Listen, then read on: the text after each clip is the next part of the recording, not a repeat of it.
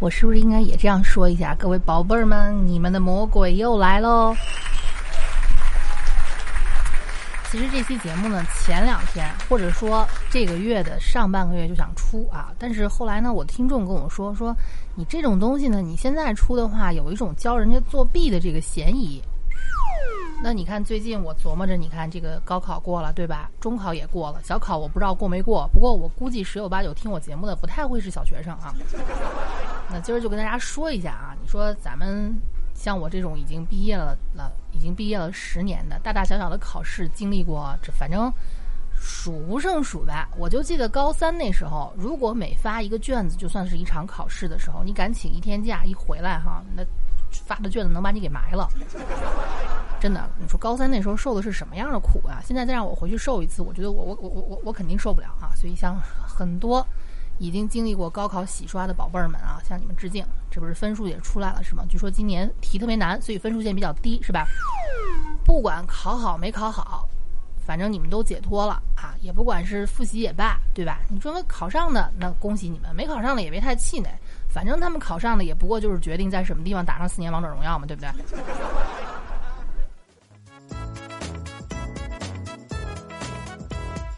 私の中のあなたを不过你们倒是真的可以去感受一下什么叫高中进大学送。哎哎嗯嗯，那啊，先不说这个了啊，咱们就说说，你看这个。 首先，我觉得考试啊，考试就像我上一期在这个四六级考试里面说的一样，考试考的其实不是文化，就是一个心态。如果考过了，你千万不要管我叫学霸，记得一定要管我叫赌神啊！你说该掌握的知识点已经不用多聊了，是吧？你这什么是什么知识点，咱就咱就不说了啊。就跟你们说一下，考试时候有时候有时候真的是拼的是心态，对不对？看啊，咱总结出来这些考点儿哈。如果考试的时候纠结于两个答案，就两个答案之间选 C 还是选 D 呢？又没有确信的理由，请千万相信你的第一印象。这时候啊，你让我说为什么，我不知道，我只能告诉你这是玄学。而且我不知道各位有没有这样的经历，反正楚老师是经常有的啊，就是你考试的时候，这题你选的 C，临交卷瞄了一下同桌，他选的 D，你赶紧改成了 D，考完试一发正确答案 C，上哪儿说理去哈？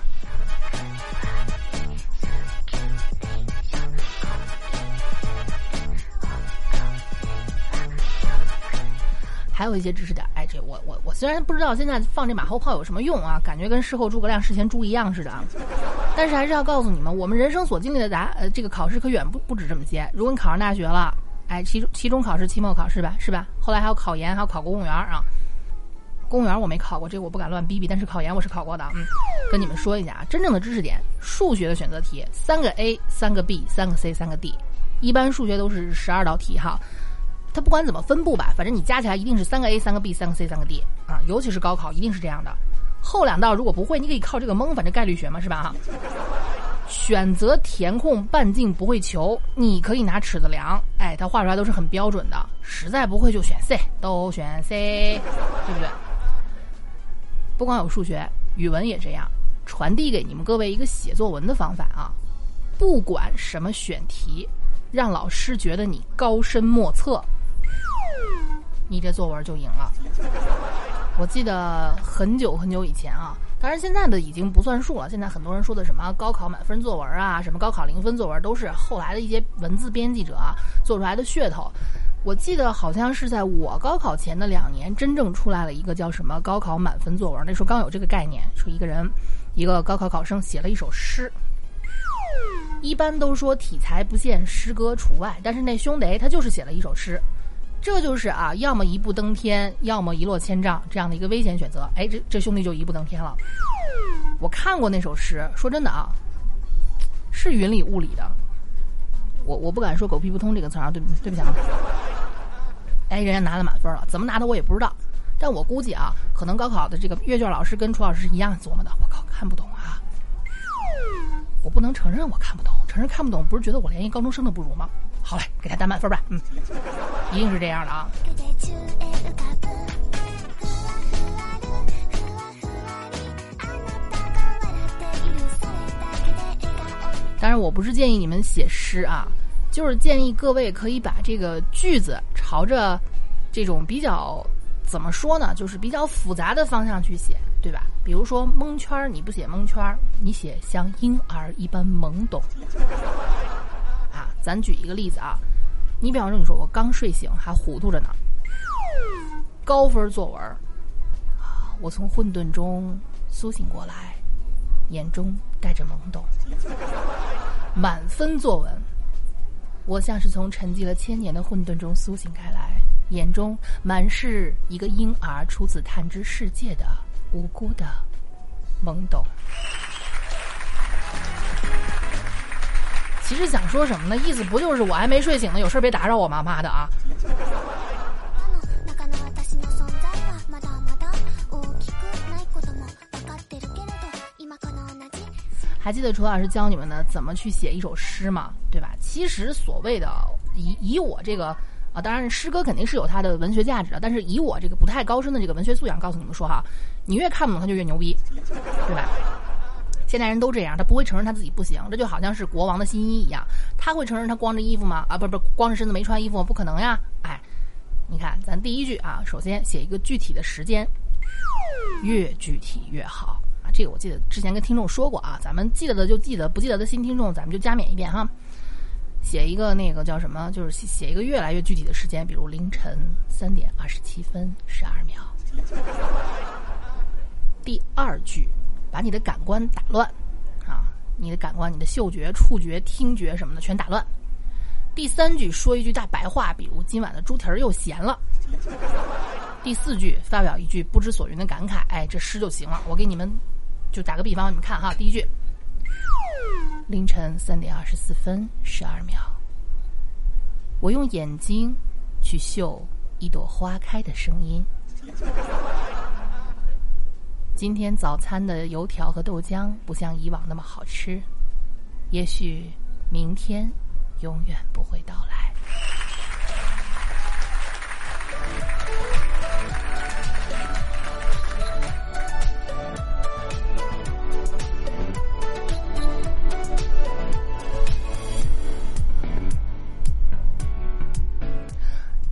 其实语文作文和英语作文某种程度上来讲啊是差不多的。语文你就扩写嘛，对吧？就像上次楚老师线下做活动的时候，我教一个小朋友现场给他拎过来，我说写作文啊。妈妈坐在沙发上，字数不够，对不对？凑啊！什么样的妈妈坐在沙发上？美丽的妈妈坐在沙发上。美丽的妈妈怎样坐在沙发上？美丽的妈妈优雅端庄地坐在沙发上。继续写，美丽的妈妈带着些许想法，美丽的妈妈带着一些心事，优雅端庄地坐在沙发上，但是眉头紧锁，完美。我跟你们讲啊，不是白瞎的啊。楚老师小学的时候呢，人家下课小小女生们都出去跳皮筋、踢毽子了。我下课帮着同学写作文。你想九几年的时候，一块钱一篇，妈呀，巨款啊哈，真的。其实英语也差不多，对吧？以我那个确实很垃圾的英语水平，告诉你们，能用 quite 不要用 very，多用老师觉得你听不懂的词，多用什么什么 responsibility 什么什么 ly，装 ability 什么的这样的词儿啊，对，你就离成功不远了，相信我啊。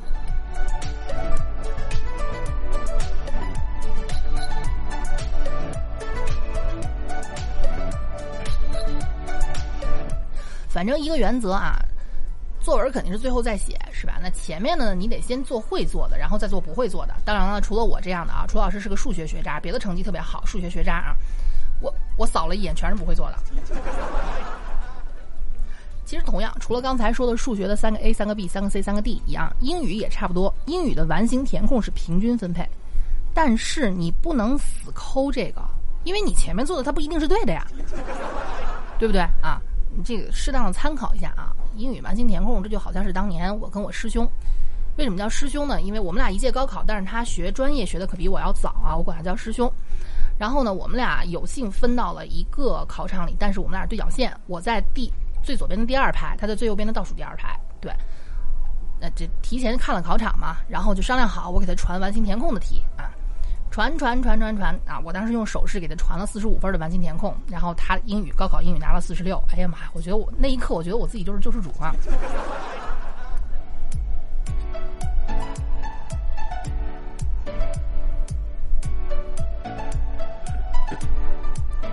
反正像这种完形填空凑这个平均分 A B C D 的啊，就是有大把握再这样，就是实在是有那么两三个题拿不准再再这样啊。适用于那种游离在学民和学霸之间的人，就是成绩中上。你要成绩中下，你还讲什么概率能填上就不错了啊！记住啊，都选 C 好吧？啊，实在保不齐你就别你就就别用这招了。OK。再有就是语文阅读题，其实这是我们学文科的学生的一贯痛点啊。学理科的最难受的就是你知道答案了，你的过程也写不对；学文科的就是你写了一大堆，你还得不了分儿，对吧？但是不管是语文呐，还是政治啊，还是历史，你一定要把字儿写好看点儿，然后要标序号，哪怕说的就是一堆垃圾，你自己都不知道你在说啥，但是你要把一二三四 A B C D 序号标好，都是按点儿给分的啊。有时候你哪怕是你写出来的字儿碰到那个点儿了，老师也会酌情给你点分儿。而且感情分儿这个东西，据说是真的存在的。据说哈，据说说错了的话，我要向你们道歉。老师，首先你想啊，老师看见你这个，哎，字儿写的不错。首先这孩子的脑子看着不太好使吧，但是最起码态度是端正的，哎，对不对啊？可能分儿就会给你给的稍微高一点。你们要知道，高考啊，或者高考、中考之类的考试，那可真的是一分千军万马啊，能得我们干嘛不得呢？对不对？包括考研也是，考研呢倒数第二道大题就是翻译一句英文，可能 however whatever 什么的，你把前面那句因为但是所以你写出来也能答也能拿分啊！而且啊，跟你们各位说一声，考研是没有零点五分的，所有的半分约等于一分，你想象一下，哇！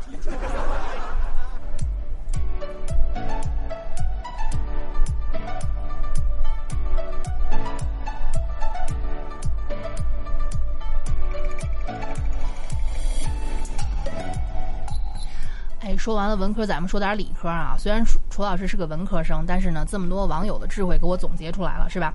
生物遗传病划重点哈，无中生有为隐性，有中生无为显性。遗传性啊，隐性遗传看女病，父子都病为伴性；显性遗传看男性，啊，看男病，母女都病为伴性。是什么？我不知道，你们懂的人自然懂哈。但是我懂这一句。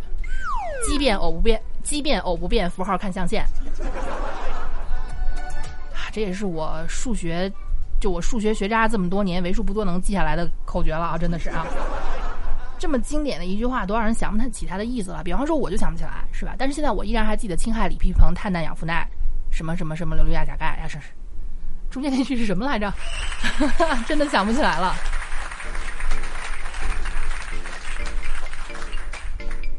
其实很多题都是一样的，是吧？不管高考、中考，还是以后你们要面对的考研，是吧？这个题目都是万变不离其宗的，万变的是题目，不变的是题型。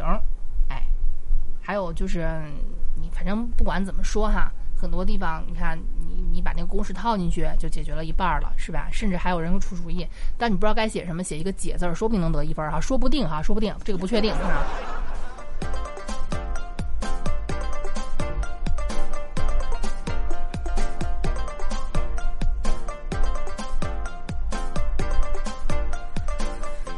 这边呢有一个听众总结出来一个非常牛叉的口诀啊，说不定很多人都可以用上。山重水复疑无路，make 后面不加 to。春色满园关不住，前面有度后没 to。问君归期未有期，P V 等于 N R T。国破山河在，E 等于 U 内加 U 外。床前明月光，E 等于 M C 方。黑云压城城欲摧。这叫什么啊？碳氧二遇碱变石灰，瀚海阑干百丈冰，酸脱氢基纯脱氢。秦时明月汉时关，高价氧化低价还。什么意思？我不懂，但反正你们记住就行了哈。对哈，为什么忘了这么快呢？你说想当初上还没分文理科的时候，我化学好歹也是拿过满分的，现在看了一脸懵逼。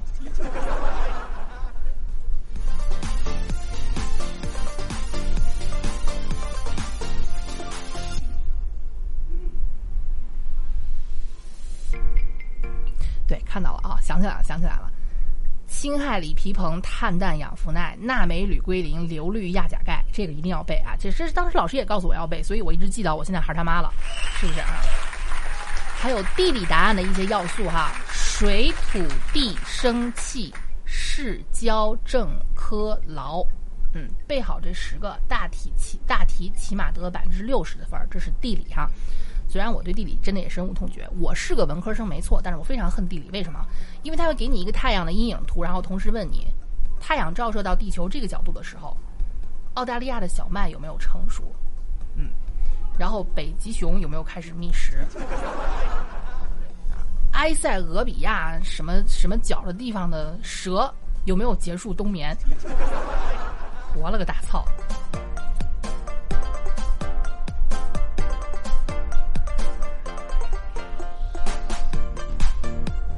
但不管怎么说，作作为过来人啊，给即将考试或者明年要高考或者要经历各种大考的人提前说一声哈，每年都会有考生跑错教室，不管是高考还是考研，熟悉考场环境很重要。遇到难题别惊慌，反正我不会，你也不一定会，对不对？我难，别人肯定也难。考过一门放下一门，尽量别去对答案。为啥呢？你你考试还没结束，你先对答案，你心先糟了，是不是？烦死了哈！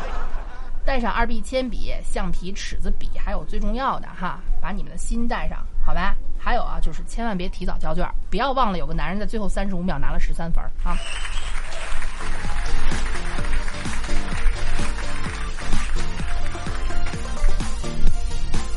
反正不要太早交卷，同时你也没必要太早到，差不多就行了，是吧？你会无聊的开始看妹子们的腿，然后呢，考语文的时候还对那双腿念念不忘哈。考试别睡着，睡醒之后等你缓过神来就该交卷了，而且口水会把答题卡给弄脏，哎，就过过不了机器了。别为了任何一个人放弃最后一道大题。我记得曾经看过一个非常二缺的一个段子啊，说是男学霸爱上女学渣啊，最后女学渣考完了出来怎么样？不行，亲爱的，我又考砸了，我们去不了一个大学了。傻瓜，为了和你在一起，我最后一道大题没写，结果最后妹子家花钱送他出国了，男人去了技校，呵呵。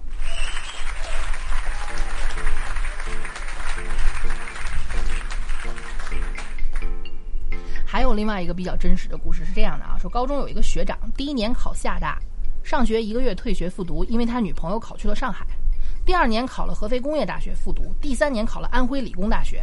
啊，他和女朋友那时候已经分手了，就想告诉所有的同学们，不要为了某个人而填志愿，要做无悔的决定。真的，等你上大学，你会发现王者荣耀比女人好玩多了。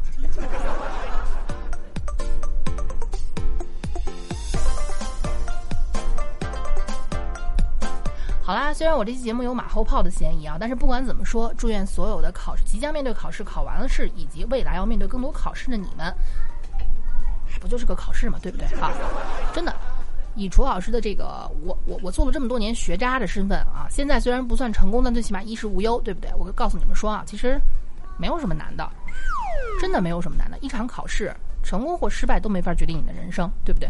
此时此刻，也许你是一个学霸，但你出门之后，但你出了社会仍然茫然。此时此刻，也许你是一个学渣，但是你像韦小宝一样学了一身三教九流混社会的本事，以后会过得很好。当然，我不是让你们不要好好学习，只是告诉你们，如果一旦发挥失误，千万不要妄自菲薄，好吗？至少你们在楚老师心里永远是我亲爱的宝贝儿们呀，是不是？好了，谢谢你们的聆听，我们下期再见。